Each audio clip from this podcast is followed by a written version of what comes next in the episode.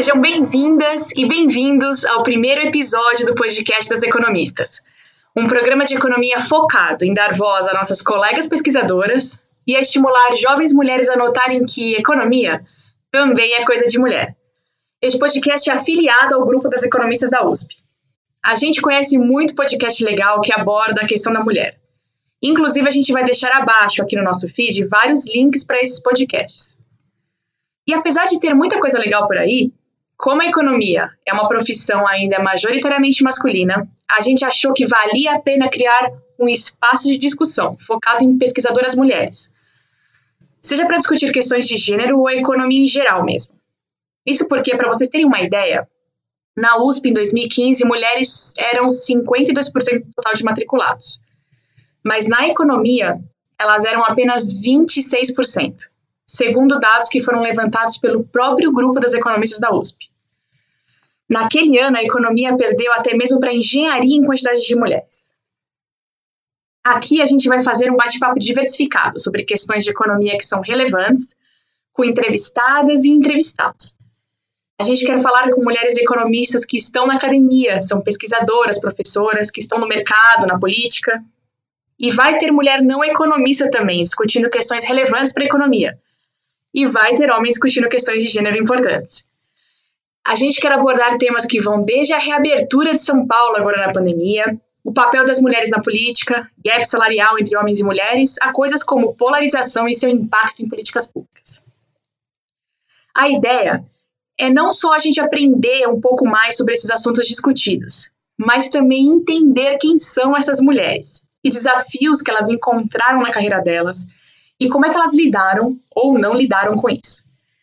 E a gente também aproveita para mostrar que economia é uma forma, um conjunto de ferramentas que podem nos ajudar a tentar entender esse mundo tão complexo que a gente vive. E é um conjunto de ferramentas que pode ser usado por todos nós. Esse é o nosso episódio de estreia. A gente vai ter episódios quinzenais e algumas edições especiais. Então fica de olho no nosso feed, nas nossas redes sociais, para você saber quando a gente vai colocar um novo episódio no ar. Eu sou a Laura Carpusca e eu sou pós-doutoranda na Fundação Getúlio Vargas, em São Paulo. Olá, eu sou a Paula Pereda, professora de Economia e membro das Economistas. A Laura e eu seremos as suas entrevistadoras de hoje. E hoje a nossa entrevistada é Ana Carla Abraão. A Ana Carla é coordenadora do Plano São Paulo de Reabertura Gradual do Estado de São Paulo e sócia da Oliver Wyman. A Ana Carla já passou pelo Banco Central do Brasil, foi economista-chefe da Tendência Consultoria Integrada, diretora de controle de riscos do Banco Itaú Unibanco e secretária da Fazenda do Estado de Goiás. Ela é doutora pela USP, mestre pela EPGE e bacharel pela UNB. Bom, então, oi Ana Carla, muito obrigada por falar com a gente aqui. Oi, Laura. Oi, Paula. É um prazer estar aqui com vocês. E toda vez que leio meu currículo, eu fico preocupada porque vocês já declaram a minha idade, né? Mas tudo bem, vamos lá. Mas é um prazer estar aqui. Muito obrigada. Experiência, experiência. Exato. É. A gente queria abrir o nosso bate-papo ouvindo um pouquinho de você sobre o plano de reabertura mesmo. A gente é, não queria saber só da estrutura dele, porque a gente acha que a mídia e os documentos que vocês têm soltado têm discutido bastante isso. A gente queria principalmente saber dos desafios que vocês enxergaram na, na atuação do comitê. Bom, é, então vamos começar um pouquinho. Eu vou contar para vocês primeiro, né, como é que eu, que eu acabei parando lá, né? Porque afinal de contas, é, como vocês colocaram aí, hoje sou, sou sócia de uma consultoria, Oliver Wyman, uma consultoria global de estratégia. E a verdade é que a gente desenvolveu, desde lá quando começou a epidemia, lá, a pandemia lá na, na China, a gente desenvolveu um modelo, que é um modelo de predição da curva epidêmica, é, é um modelo dinâmico, então ele tem uma diferença em relação aos modelos epidemiológicos, que ele tem parâmetros que vão se adaptando né, à medida que novas informações vão chegando. Então ele tem uma, uma capacidade preditiva super, super boa. E ele foi sendo aprimorado à medida que a própria epidemia foi avançando mundo afora. E quando eu vi a apresentação dele é, numa reunião que a gente teve em Nova York, aí eu decidi oferecer isso, obviamente, pro bono para o governo do estado de São Paulo. É, contactei o governador, falei, olha, a gente tem uma ferramenta aqui, tenho certeza que vocês já têm várias, mas a gente tem uma aqui que é bastante precisa e pode ajudar né, nas decisões que, que o governo está tá tomando e terá que tomar ao longo do tempo. E mais do que né, rapidamente o, o governador aceitou, e disse, Ana, mas além disso eu queria que você se juntasse como coordenadora de um conselho econômico que eu quero criar. Porque a gente até aqui discutiu, obviamente, né, muito com o olhar da saúde, mas depois de, nessa época, a gente já estava em quarentena uns 50 dias, 60 dias. Olha, depois de, né, desse tempo todo, a gente precisa trazer um olhar econômico para a discussão e, e, compatibilizar isso, obviamente, com a prioridade de saúde, mas a gente precisa trazer essa, esse olhar, essa, essas, né, esses, essas variáveis para dentro do problema. E foi assim que eu cheguei lá. É, a gente começou, claro, usando o navegador, a gente chama de navegador esse modelo da Oliver. Apresentamos ele para o governo do estado, para os é, membros do comitê de contingência, que são basicamente os, os médicos, né, que vinham, que vêm desde então é, tomando as tomando, dando os inputs, né, as informações para o governo do estado tomar suas decisões. E a partir daí a gente começou a trabalhar intensamente, não só na, na, no aprimoramento do modelo e no uso, né, na sua na utilização dele, na incorporação dele na tomada de decisão, mas aí foi quando a gente começou a formular o plano. E, e o que a gente usou foi muito das experiências internacionais, muito de diálogo com o setor privado, os diversos setores. O governo fez essa interlocução de forma muito ampla e a gente incorporou tanto o conhecimento, a experiência lá de fora, é, esses diálogos com o setor privado, a própria experiência do governo e toda a informação que o governo veio coletando ao longo do tempo, é, a prefeitura também, é, e aí com isso a gente acabou é, formulando um plano a várias mãos, de, com várias cabeças, com várias contribuições e que eu acredito que cujo resultado foi, foi muito positivo e está aí, está tá sendo implementado e felizmente tem funcionado de forma muito, muito correta e, e muito positiva. E Ana, você contaria para nossas ouvintes é, um pouquinho, para nossos ouvintes que não conhecem muito modelos epidemiológicos ou modelos econômicos, algumas das diretrizes que esse modelo pode dar para vocês na elaboração desse plano? Algum exemplo de alguma dessas diretrizes que ele, ele dá para gente? Claro, com certeza. Assim, o modelo em si, ele, como ele antecipa, na verdade, ele projeta a curva de contaminação. Então, ele nos diz, é, ele nos dá algumas informações. A primeira delas é como é que essa curva vai se comportar, ou seja, quando é que a gente atinge o pico de contaminados, quando é que começa a descer, e, eventualmente, se a gente tem um outro surto, ela consegue antecipar é, esse outro surto à medida em que a gente vai incorporando a taxa de contaminação, quantas pessoas estão sendo contaminadas por dia a partir né, do contingente de pessoas contaminadas. Uma outra informação que esse modelo nos dá é a própria taxa de contaminação, que essa é uma informação muito relevante, porque quando a gente se isolou, né, a quarentena, o isolamento social, qual era o objetivo ali? Você ter o menos contato possível com outras pessoas para que uma pessoa contaminada é, evitasse contaminar muitas. É, não sei se vocês se lembram, mas, por exemplo, na, na Coreia teve lá um, um, uma pessoa que ficou conhecida como super spreader, porque na verdade foi ele que foi num, num é, acho que num, é, num evento é, religioso, né, num, num, culto e contaminou várias pessoas. Uhum. Então, a ideia do isolamento é você, como muita gente é assintomática, é, ou está assintomática no período em que ela é capaz de contaminar outros, a ideia do isolamento é manter todo mundo em casa, isolado socialmente, porque aí a gente faz com que essa taxa de contaminação forçosamente seja baixa. Que, que o modelo faz? O modelo ele projeta essa taxa, estima essa taxa de contaminação e consegue, inclusive, nos dar um pouco o, é, a, as perspectivas quando a gente começa a flexibilizar e, portanto, aumentar a mobilidade das pessoas e a exposição das pessoas, é, o, o potencial risco das pessoas à medida que elas estão voltando ao trabalho, voltando a circular.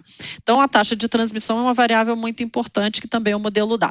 Fora isso, ele dá a visão de casos ativos Então, casos ativos são o quê? São as pessoas contaminadas, menos as pessoas recuperadas e menos é, os óbitos.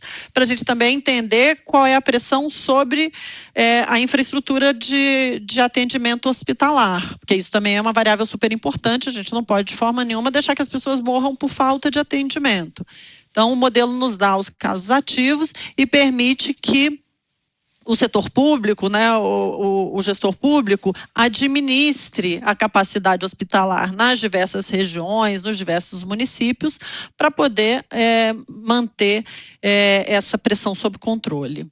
Então, essas são algumas das variáveis que saem e que serviram, claro, como é, insumos para o Plano São Paulo, que faz justamente a medição de alguns indicadores para poder dizer onde que a gente pode flexibilizar e onde que a gente deve aumentar o rigor da, do isolamento. Legal. É, Ana, até sobre essa questão de, dos dados de óbitos, né? A gente já viu alguns pesquisadores mostrando que parece ter uma subnotificação dos óbitos por Covid, quando a gente compara os dados históricos do, do DataSUS com os certificados de óbito. É, vocês levarem em consideração essa, essa potencial subnotificação no modelo ou a própria capacidade hospitalar já, já consegue capturar esse tipo de, de efeito? Tem duas formas com que a gente tentou tratar esse problema. É, no modelo em si, a gente utiliza uma proxy que é, para subnotificação. A gente pega lá os casos de CIRAG, né, que é a síndrome é, respiratória aguda grave, e a gente compara com o que foi no ano passado e se tira uma proxy ali, considera, é, supõe, portanto, que uma parte relevante da CIRAG desse ano não é CIRAG, é na verdade Covid. É, no plano São Paulo, como é que a gente tratou isso? Uma das, dos indicadores, vou só recuperar aqui, né, os indicadores do plano São Paulo são cinco e eles estão divididos em dois conjuntos. Um de capacidade hospitalar, que é ocupação de leitos de UTI Covid e número de UTI Covid por 100 mil habitantes, e tem um conjunto que são três indicadores que medem é, a evolução da epidemia que são a variação de novos casos é, nos últimos sete dias em relação a sete dias anteriores, a mesma coisa para número de internações e número de óbitos. Em internações, a gente considera não só COVID, mas COVID e SRAG. Então, a gente incorpora essa, nessa, nesse indicador é, também essa subnotificação, porque para nós é importante ter certeza que a capacidade hospitalar e a evolução das internações não está é, tá, tá dando conta, né, tá, de, de alguma forma é, tratando essa subnotificação. Então, por aí a gente também traz é, a informação de, de CIRAG para minimizar o problema da subnotificação. Agora, lembrando é, que a gente está agora, o governo do estado está num esforço muito forte de ampliar a testagem tanto a testagem de PCR, que identifica as pessoas é, contaminadas, infectadas naquele momento, quanto a testagem sorológica, que nos dá informação de pessoas que já foram contaminadas no passado e que potencialmente é, estão imunizados ou pelo menos desenvolveram anticorpos. Isso também ajuda a, a reduzir a subnotificação e, portanto, dá mais precisão para os modelos e os indicadores. Legal. É, a gente também queria falar um pouquinho sobre as desigualdades da pandemia. Você até mencionou na sua coluna do Estadão na semana passada que os homens e jovens estão mais otimistas com relação à recuperação da economia e que provavelmente isso é porque eles foram menos impactados pela crise, né? Que reforçaram as desigualdades de gênero. Que dimensões que você sente que essas desigualdades de gênero estão se ampliando aí durante a pandemia e no pós-pandemia? É, a, a, verdade é que assim, essa, essa epidemia, ela claramente tem, ela assim, escancara as nossas questões, né, as nossas desigualdades de forma geral a desigualdade de renda, claramente, assim, a, a mortalidade, né, o índice de letalidade nas classes mais é, de alta renda é muito, é muito menor né, do que nas classes de, de baixa renda, principalmente em estados periféricos, né, ali norte, nordeste, que não tiveram capacidade hospitalar para dar conta da, né, da, da aceleração da epidemia logo no início.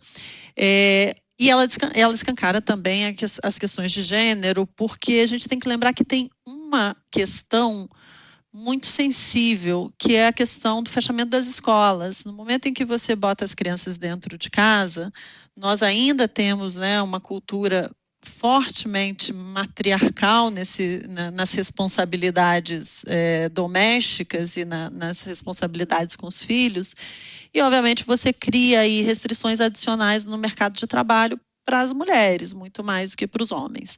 Então, o impacto sobre as mulheres, embora elas também sejam mais conscientes do ponto de vista, isso as pesquisas mostram, do ponto de vista da, da proteção pessoal, da, do uso de máscaras, do próprio, da própria adesão ao isolamento social, elas estão mais penalizadas, porque são elas as responsáveis por ficarem em casa com seus filhos. Então, esse é um impacto que a gente já vê no mercado de trabalho, mas eu não tenho dúvida que, infelizmente, enquanto, é, como a gente ainda tem é, aí um tempo para a abertura das escolas, e em particular né, da rede pública, infelizmente a gente vai ver crescer proporcionalmente mais o desemprego é, feminino e, e, em particular, o, o, desemprego feminino nas classes mais baixas. Então, eu digo muito que essa epidemia ela perversa no sentido de afetar muito mais as classes mais desfavorecidas e aqui, né, como a gente está falando do ponto de vista de gênero, as mulheres e, obviamente, né, também é, eu acho que ela cria um alerta, chama a nossa atenção para a necessidade de, de olhar para essa questão de forma muito mais prioritária, mais focada do que já olhamos no passado. É, esse ponto, inclusive, da sociedade matriarcal, a gente olhou, deu uma olhadinha nos últimos dados da PNAD contínua e é gritante a diferença de horas dedicadas aos afazeres domésticos de homens e mulheres. Assim, é coisa de quatro, cinco vezes a mais. E se a mulher tem filho, é ainda maior, né? O que, assim, provavelmente foi ainda mais ampliado na, na, no período da pandemia. Com certeza. E isso a gente sabe que está já originalmente, tradicionalmente, né, na raiz das desigualdades é, de gênero no mercado de trabalho, mas que, que foram exacerbadas, isso foi exacerbado agora no, com, a, com a epidemia. Ana, você falou é, sobre essa questão da pandemia ser perversa, né? Porque ela acaba escancarando problemas e questões anteriores, né? E uma coisa que isso é uma coisa que eu acho que é uma discussão bem dos economistas, assim, é a questão do aumento do grau de monopolização que acontece no mundo em muitos setores, né? Que muitos setores seja por um aumento de tecnologia ou por outros, outras questões, é, vêm ficando mais monopolizados. E alguns economistas levantaram é, a possibilidade de que a pandemia poderia acelerar ou até intensificar esse processo, né? Então, é, uma pergunta que a gente levanta é se é, você acha, da sua perspectiva como coordenadora do plano, é, se as, você enxerga que as empresas maiores teriam mais facilidade de seguir as regras de reabertura do que as menores, né? E se você vê o Estado podendo ajudar as pequenas empresas a passar por esse processo de alguma forma.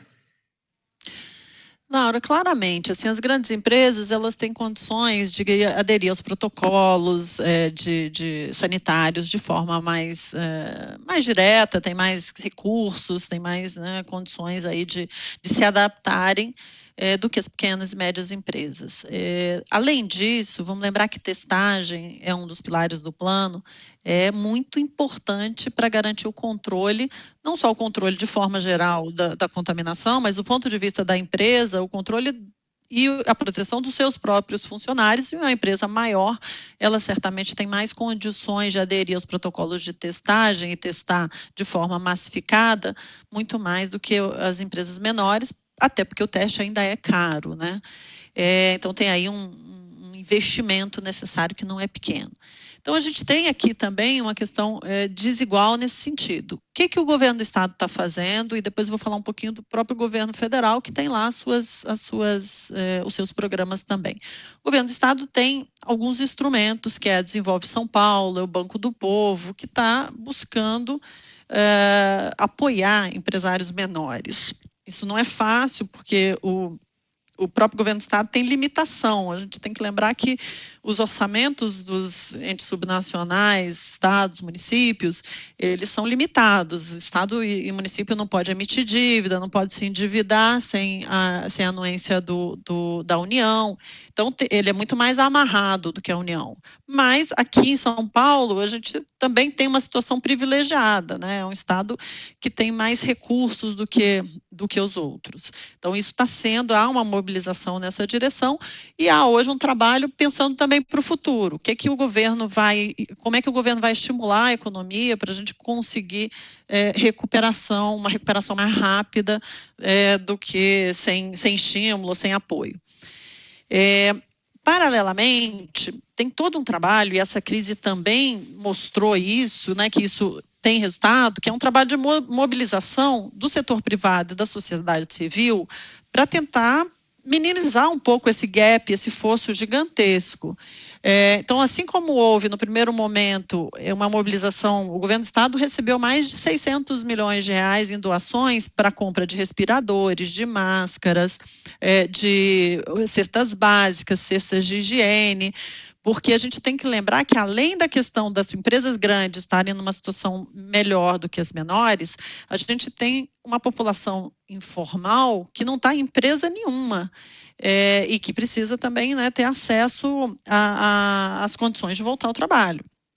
Então, houve uma mobilização nessa direção, e agora o que se busca é direcionar parte dessa mobilização também para garantir testagem para pequenas e médias empresas, garantir testagem para essa população informal e, e também população desempregada, é, por meio justamente de, da sensibilização de empresas grandes que hoje tem condição de testar seus funcionários e, eventualmente, também adotar uma empresa menor ou seus fornecedores e, e, fazer a testagem dos seus fornecedores, fazer doar testes. Hoje a gente tem várias ONGs, institutos, fundações que estão montando tendas de testagem e que precisam, claro, de apoio e de doações nessa direção.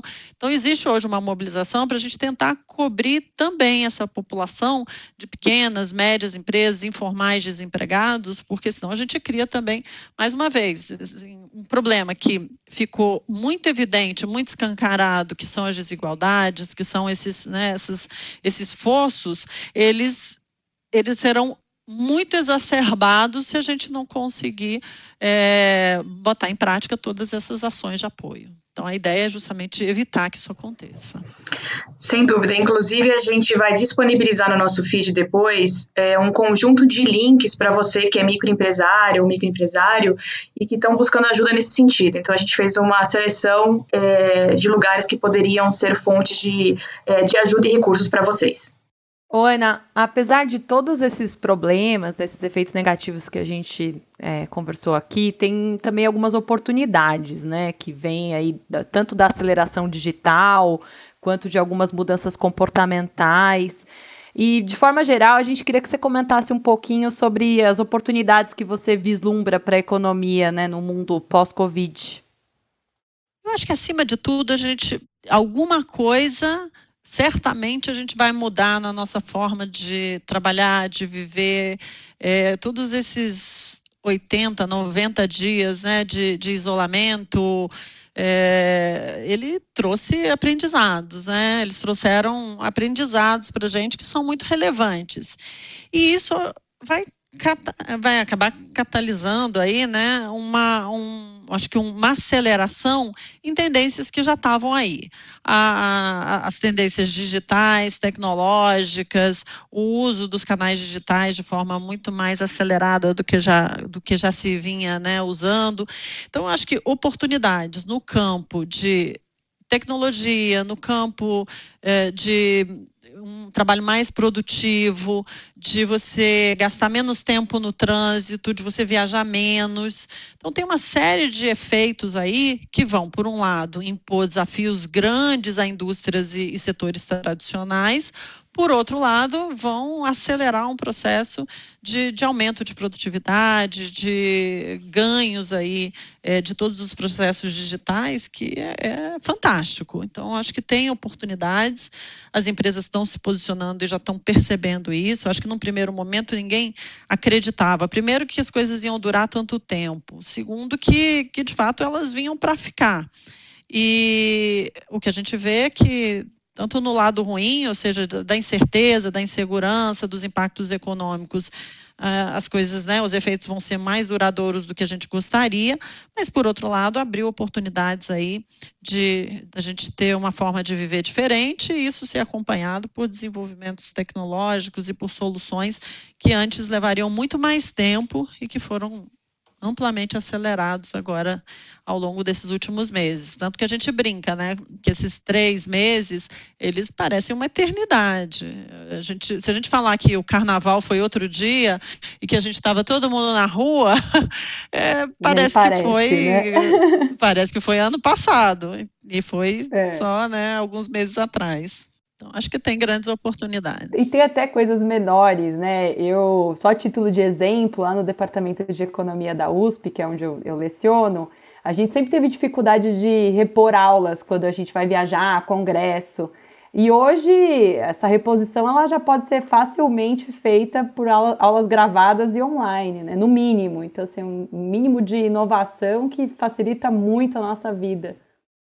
Não, é impressionante, Paulo. Assim, do ponto de vista né, da educação, e aí, infelizmente, a gente tem outro ponto de, né, de desigualdade né, evidenciado, mas é, o que se criou de possibilidades, assim, quantos, quantos, quantas lives, quantos webinars eu participei aqui nesses três meses, que eu não teria menor condição de participar, porque um foi em Porto Alegre, o outro era Nova York, o outro era em Goiás, o outro em três dias eu rodei o mundo. É, então, assim, você cria possibilidades de, de aprendizado, de interação que não estavam presentes antes. E mesmo né, para as crianças, eu acho que perde-se muito do ponto de vista de, né, de interação social, mas por outro lado a gente ganhou e, e, entendeu que a gente pode equilibrar essas coisas de uma forma mais é, tranquila do que se imaginava no passado. Né? É, sem dúvida. É, inclusive relacionada a essa questão, Ana, a gente queria, na verdade, encerrar nossa discussão aqui hoje sobre a pandemia com uma reflexão. Né? A, gente, a gente sabe que tudo aconteceu de forma muito rápida e a gente foi aprendendo enquanto foi fazendo nessa pandemia, né? foi um learn by doing. Então a gente queria te perguntar se a gente tivesse uma nova pandemia hoje, o que, que você acha que a gente poderia ter feito diferente? É uma excelente pergunta, Laura, porque é, é o que você falou, assim, a gente certamente a gente vem refletindo ao longo desses últimos meses, é, e eu acho que, como eu falei um pouquinho antes, isso abre é, a possibilidade da gente fazer as coisas né, diferente. E se, né, Deus livre, acontecer da gente passar por uma outra situação tão, né, tão trágica e tão inesperada como essa, eu espero que realmente a gente tenha trabalhado numa direção. E aí eu vou falar de Brasil, eu sou super, às vezes eu sou super bairrista, né? Eu tenho meus sócios de fora é, e eu sempre digo para eles, eu falo, olha, o Brasil tem tantos problemas que eu foco neles aqui, depois a gente pode discutir o mundo. Mas, então, usando esse mesmo princípio, eu o que a gente precisa fazer diferente é olhar para as políticas públicas com um olhar de redução de desigualdade. É olhar para o Estado e eu, assim, eu até digo, sabe, que assim, eu sempre fui de direita, taxada como reacionária. Eu fiz o NB e eu era assim, né, não, porque ela é de direita. Eu falo que assim, eu não mudei, mas só que a direita foi para um lado tão longe de mim que eu agora virei de esquerda sem nunca, nunca ter saído do lugar, né? Mas eu digo que assim hoje a pauta, independentemente né, de que, qual espectro político que você transita, a pauta é redução de desigualdade. Esse país tem que olhar toda e qualquer política pública sob esse aspecto. O Estado maior, menor, eu sempre digo, tomara que seja menor, porque menor ele vai ser, eh, eh, na verdade, ele vai ser menor por consequência se a gente buscar eficiência. É, mas acima de tudo, a gente tem que entender que a gente precisa ter um Estado redutor e não reforçador das desigualdades sociais como, como a gente tem hoje. Confesso a vocês que eu tenho poucas esperanças no curto prazo que a gente vai botar essa agenda, apesar de todas as dores que a gente está vivendo como país com essa, com essa pandemia. Mas eu acho que o que depender de mim e de quem né, eu puder, de alguma forma, inspirar, eu acho que a gente tem que colocar a redução da desigualdade como uma prioridade absoluta desse país e desenhar políticas públicas com esse objetivo, porque qualquer outra uh, situação, episódio que seja minimamente parecido com esse, a gente precisa estar tá em situação melhor do que o que a gente que a gente estava quando a gente foi atingido por isso tudo. Sem dúvida, acho que independente do, da posição no espectro político ou, é, ou de qualquer outra coisa, é uma questão realmente muito importante para o Brasil e que essa pandemia sirva para arregalar os nossos olhos para, como você falou, que é para essas questões que foram escancaradas da desigualdade no Brasil, né?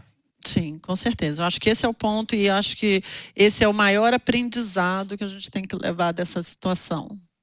Bom, Ana, muito obrigada por participar do nosso podcast. Foi um prazer ter você aqui. Só queria agradecer pela oportunidade de estar aqui conversando com vocês. Eu Sim, achei o, a iniciativa do podcast fantástico. Sou entusiasta do Economistas, como economista. então, né, eu, eu, contem comigo e é assim que a gente que a gente muda as coisas. É se mobilizando, é mobilizando as pessoas, engajando as pessoas pelas causas certas, né? Sem dúvida, Ana. Muito obrigada. Foi um prazer mesmo ter você aqui com a gente. Muito obrigada. Prazer, gente. Prazer a todos.